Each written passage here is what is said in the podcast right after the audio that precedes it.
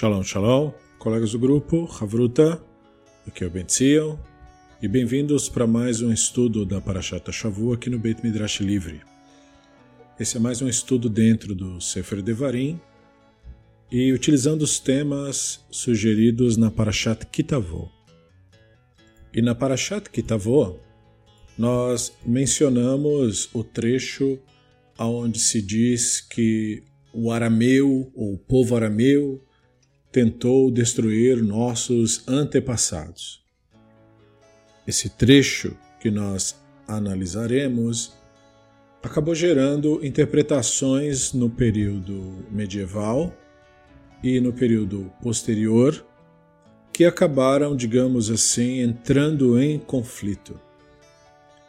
Esta reflexão foi proposta pelo rabino Marty Lokshin, da Universidade de York e que vive, na verdade, em Jerusalém, e é autor de livros que analisam comentaristas medievais, em especial o Rashban, e ele tem uma diversidade muito rica de obras, é, de comentários anotados a respeito do Rashban em diversos livros. Né? Então é Rashban's Commentary on, Aí vem comentário sobre Shemot, comentário sobre Vaikra, comentário sobre Mamidbar, comentário sobre Devarim, todos é, altamente recomendáveis. Nós temos é, nessa então Paraxá duas rezas que foram prescritas para que agricultores israelitas fizessem e elas aparecem no texto de Devarim 26. E uma destas rezas acabou caindo em desuso. E se trata de uma declaração que os agricultores tinham que fazer afirmando que tinham dado os dízimos necessários. Então estamos falando dos versos 13 ao 15. E uma outra declaração que começava com a frase Arami Oved Avi, que permanece como sendo um dos textos talvez mais conhecidos daquilo que se entende por judaísmo, que no caso então são os versos 5 ao 10.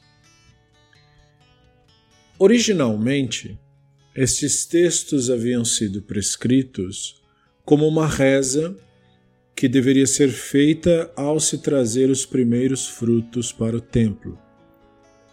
Seu resumo de quatro versos sobre a escravidão do Egito, o Êxodo, acabou sendo reaproveitado como um texto central do rito do Pessah, da Agadá do Pessah. E isso garantiu que ele não desapareceria da memória coletiva, como acabou acontecendo com outras práticas é, que são relíquias rituais da história do Israel antigo. É por essa razão que nós temos então esse texto como uma pauta para se discutir dentro da Paraxá. Ok, então nós temos a afirmação: o arameu tentou destruir meu pai, assim diz o texto. Agora nós vamos nos voltar para pensar na Agadá do Pessa, que é aonde tal declaração foi preservada. Então, na Agadá, termo que quer dizer história, a contagem da história, que é o livro que orienta como fazer a contagem das narrativas durante a celebração do Pesach.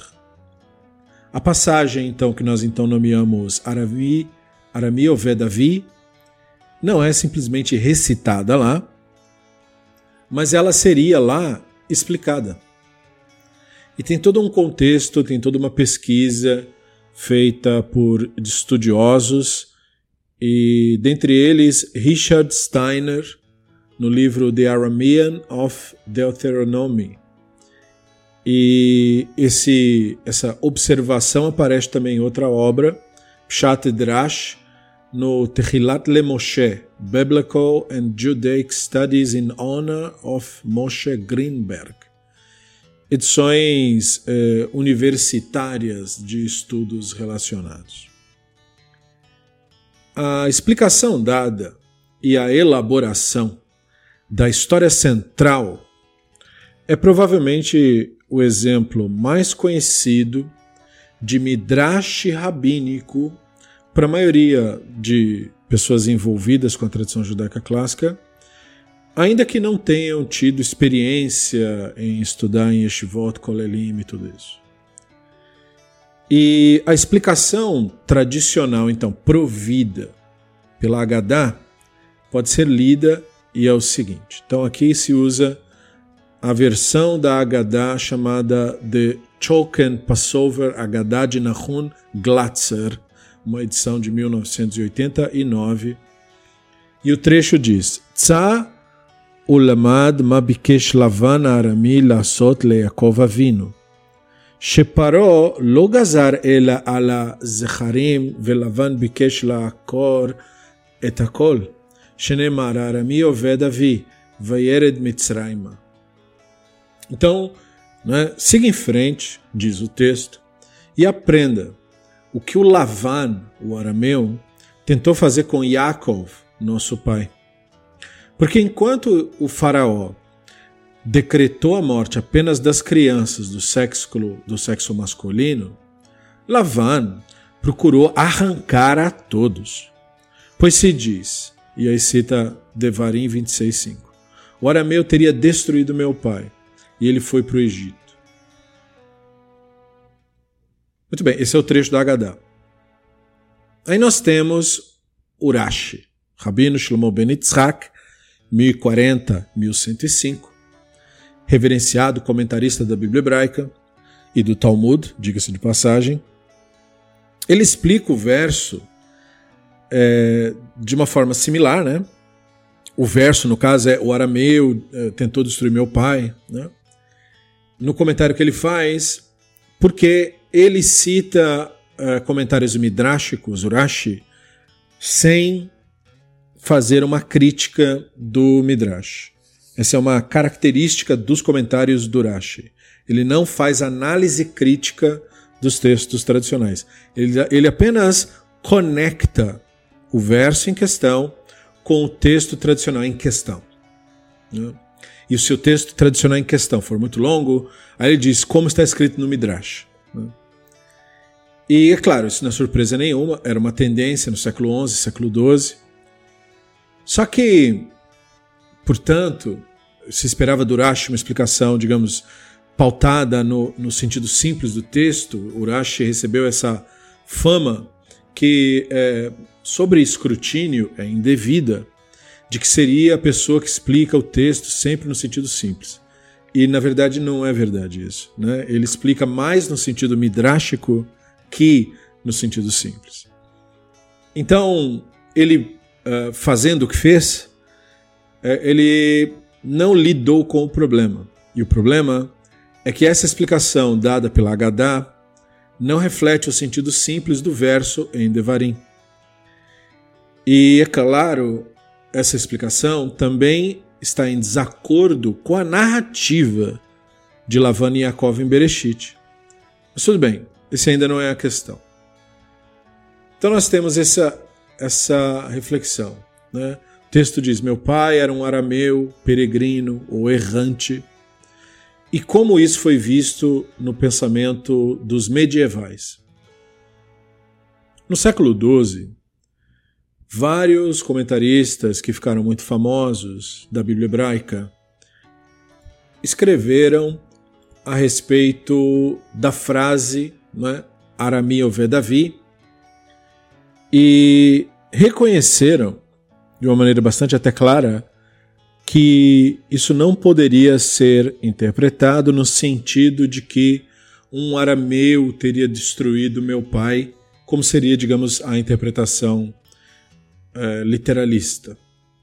Houve um rabino chamado Shmuel ben Meir, mais conhecido pelo seu apelido Urashban, nascido em meados de 1080, e também o rabino Avraham Ivne Ezra, nascido de 1089, e o rabino David Kimchi, de 1160.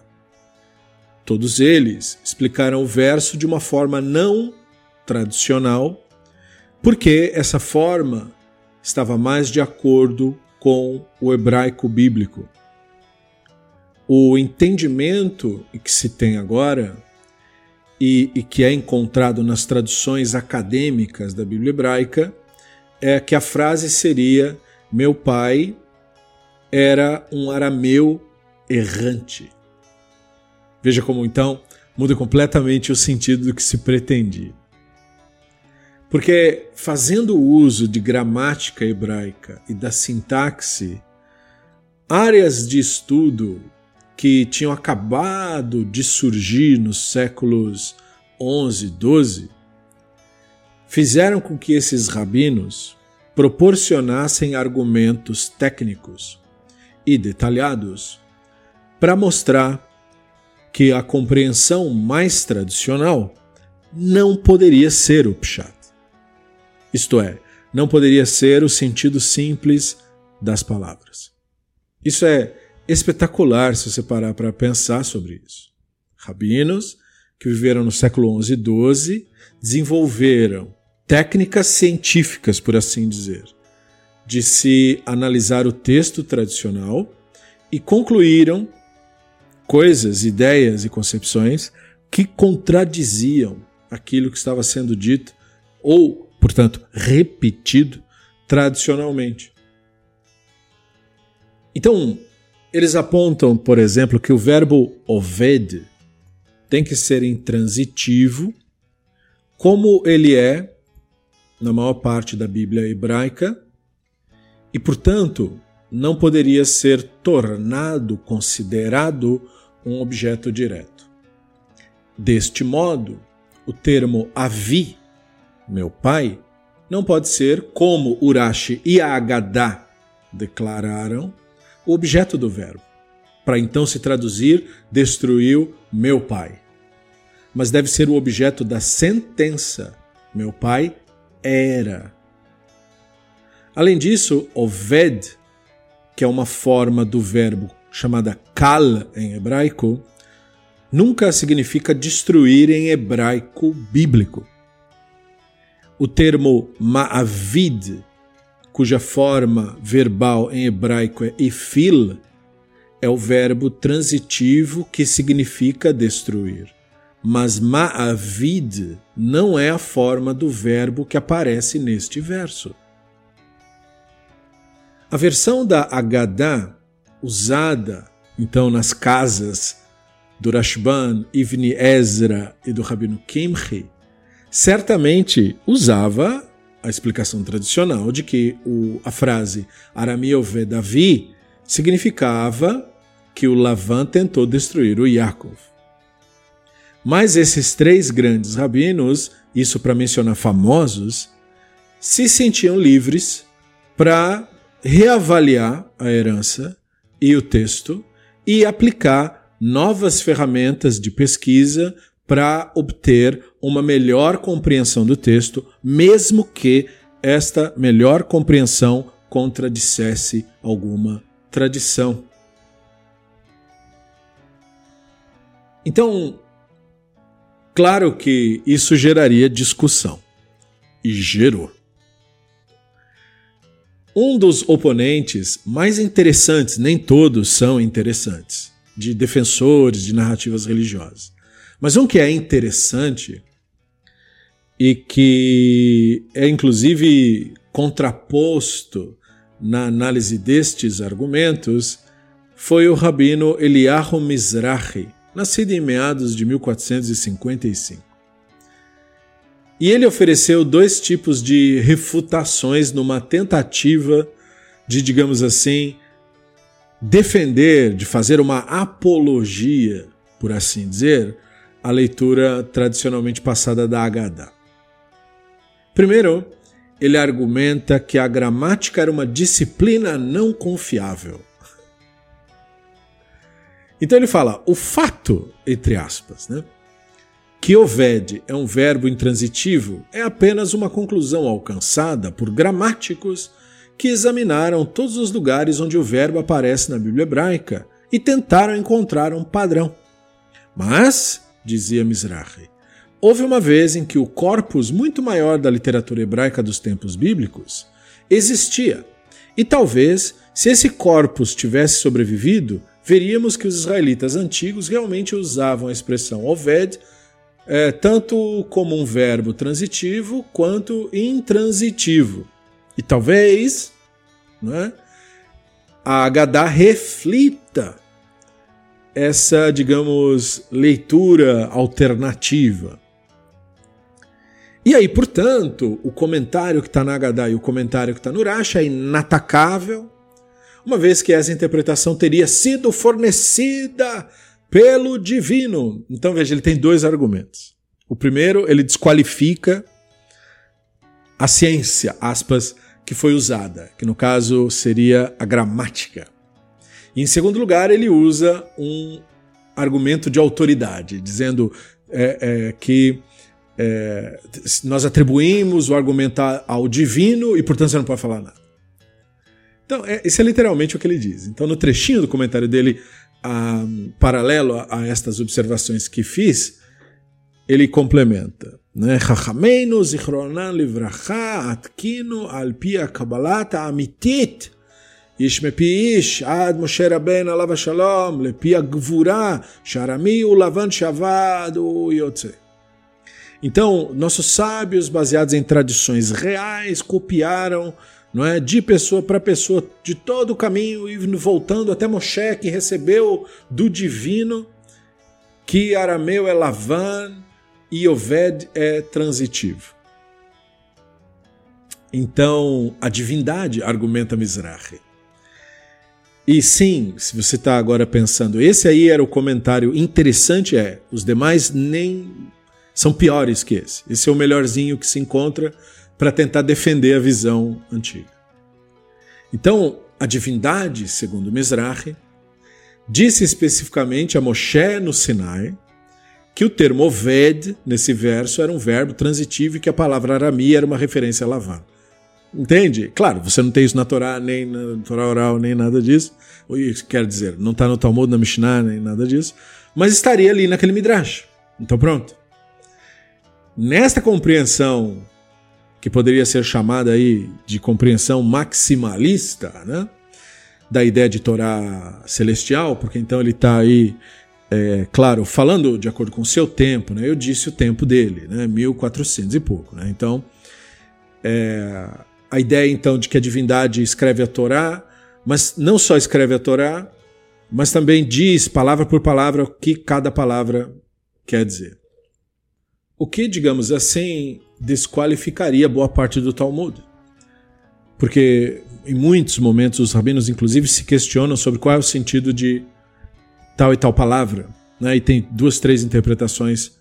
E você sabe que a Bíblia hebraica, bom, se você não sabe, passe a saber, a Bíblia hebraica é cheia de ketiv o receive, né? Ela é cheia de textos e palavras que não se sabe era, como era pronunciado originalmente. Então, são palavras escritas de um modo, mas devem ser pronunciadas de outro, significando, portanto, que a tradição e o texto nem sempre estão falando a mesma coisa. E sim, as diferenças do Ktiv e o Reciv afetam o entendimento do texto, razão pela qual existe Ktiv Reciv, o dever de estar escrito de uma maneira e se ler de outra. Isso é particularmente relevante para quem faz leitura pública é, leitura ritual, né, leitura pública da Torá nas sinagogas, ele deve memorizar todos os Ktiv Reciv que tem, para que ele não lê errado, e por isso que tem sempre duas pessoas acompanhando a leitura, justamente para corrigir, porque é muito possível, provável, esperado que se faça esse tipo de equívoco, é muito natural, tem muito. E portanto, meio que quebra o encanto desse argumento do Mizrahi de uma tradição que veio do Sinai magicamente atravessou os tempos como um meteoro atravessa o universo, chegou na nossa mão do jeito que foi mandado lá.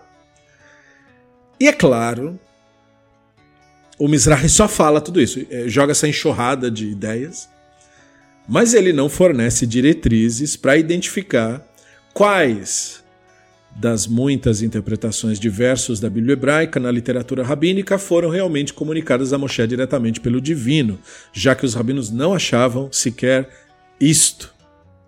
E ele está sendo aqui é, autoproclamado patrono da defesa da leitura tradicional. Então, o argumento é interessante porque traz mais discussões à pauta, é por isso que ele é interessante. Outros são só desprezíveis mesmo, de tão ruins. Mas esse traz bastante é, é, reflexão, né, possibilidades de novas argumentações. Mas a questão que ele coloca, e que portanto deve chamar nossa atenção, é o tipo de pergunta que estaria fazendo naquela época. De que novas interpretações, tradicionalmente falando, são legítimas?